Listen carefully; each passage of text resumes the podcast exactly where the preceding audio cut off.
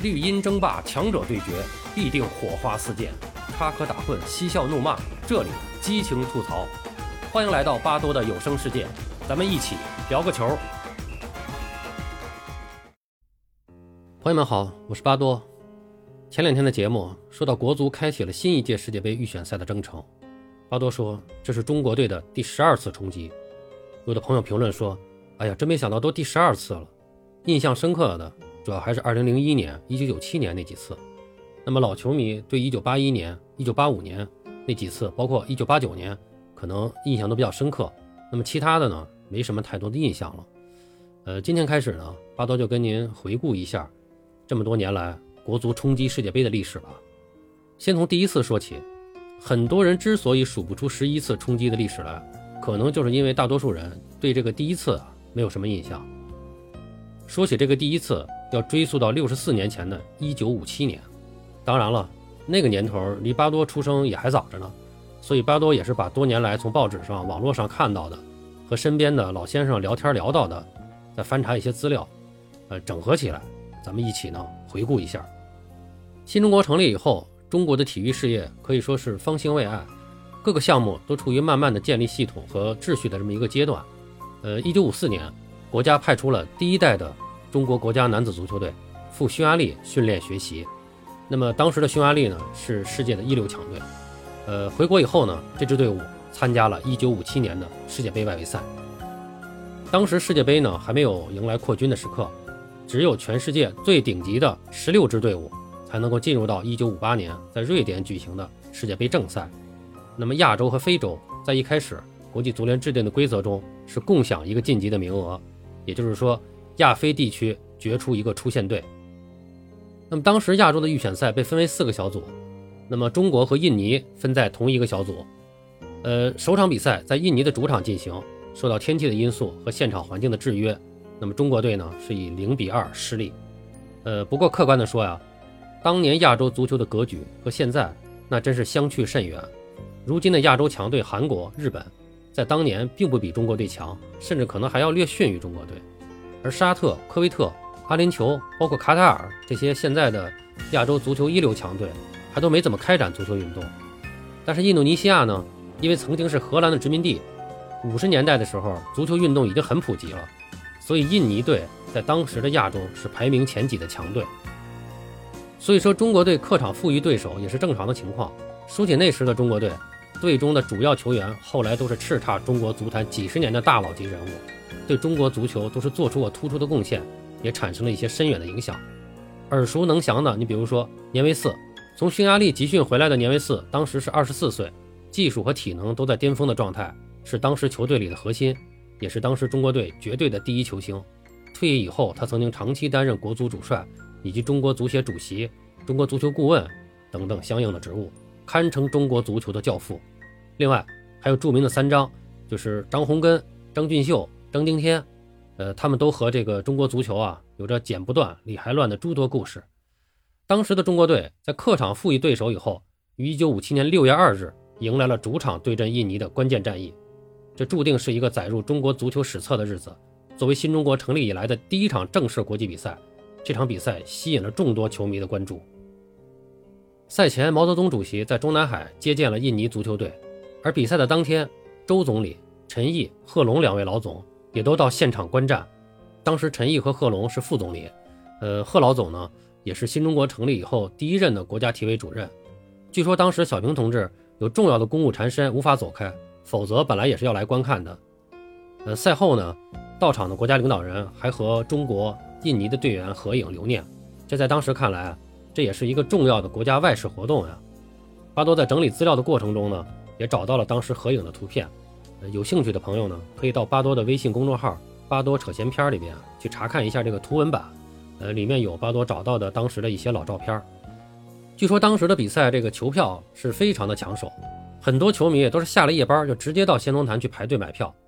实际上球票呢是在早上九点才开始售卖，那么早点去呢，就是为了能排队排在前边，避免买不到。但是这次世界杯外围赛和平时的比赛完全不可同日而语。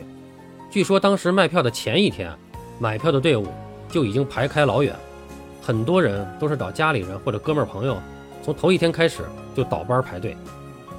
据当时经历过的老人讲，凌晨四点，大家还都在排队呢，有人突然跑来报告一个最新消息：刚从北京日报的夜班工人处获悉，售票时间提前到早上七点，每人限购一张，但是增加东长安街售票点。这一下，当时排队的人就乱了。过去再紧张的求票，也是规定每个人可以买两张。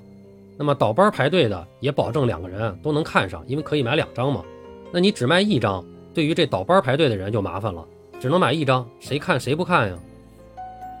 那现场有个球迷一看这仙农坛这边人这么多，他排队啊排的也不靠前，就琢磨这报纸还没出来呢，东长安街售票点也许没什么人，还不如直接奔那儿更有把握。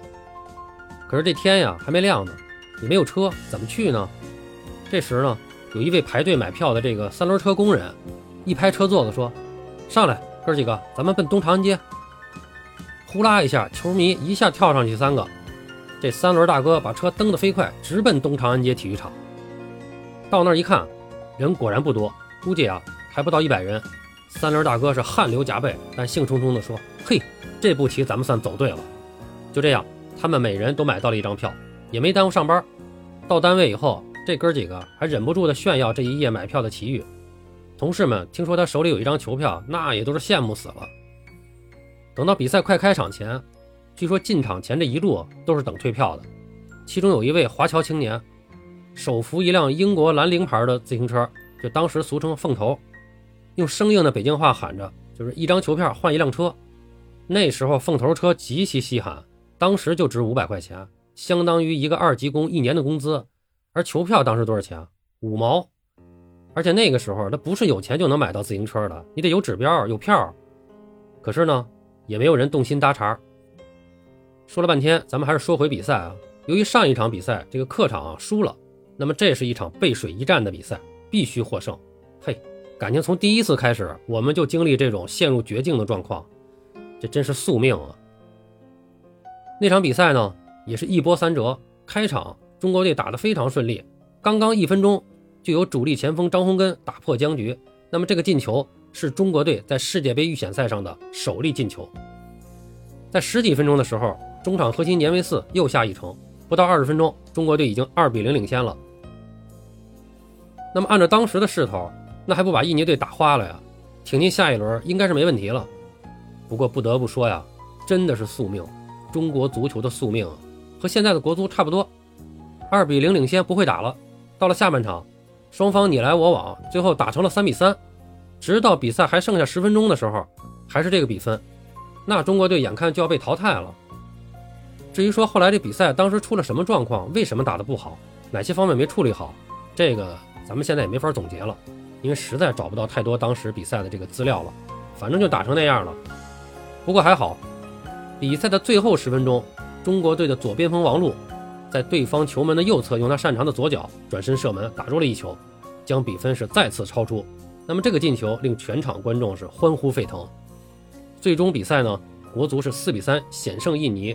按照当时的规则，只要是两队打成了一胜一负，那么就要在中立场地再打一场附加赛。十一天以后，第三场比赛在第三国缅甸首都仰光进行，最终双方是零比零打平。那么按照规则。附加赛打平了，就要看净胜球了。中国队比印尼少一个净胜球，第一次冲击世界杯决赛圈的这个征程就此打住，遗憾的无缘预选赛第二轮。呃，当时的领导啊，还有球员啊，还有中国的球迷们，绝对想不到，过程中有希望有机会，但最终遗憾出局，几乎成为随后国足冲击世界杯几十年的主旋律了。中国无缘世界杯，但张洪根通过这三场比赛，凭借着精湛的球技，吸引了一大批国内乃至国外的球迷，算是新中国足球历史上第一个在亚洲有一定影响的球星吧。呃，越南更是将张洪根带球的这个画面啊印到了他们的邮票上。那次预选赛，最终以色列是由于对手啊一路弃权拿到了亚非区的第一名。那么国际足联呢临时决定搞一次抽签，最后呢是由以色列和威尔士。进行附加赛争夺世界杯的出线权，结果以色列两个零比二败下阵来，所以一九五八年的世界杯上，没有出现亚洲和非洲球队的身影。那么，关于国足的世界杯冲击之路，今天咱们就聊到这儿。欢迎大家继续关注我的节目，巴多聊个球，我们下期再见。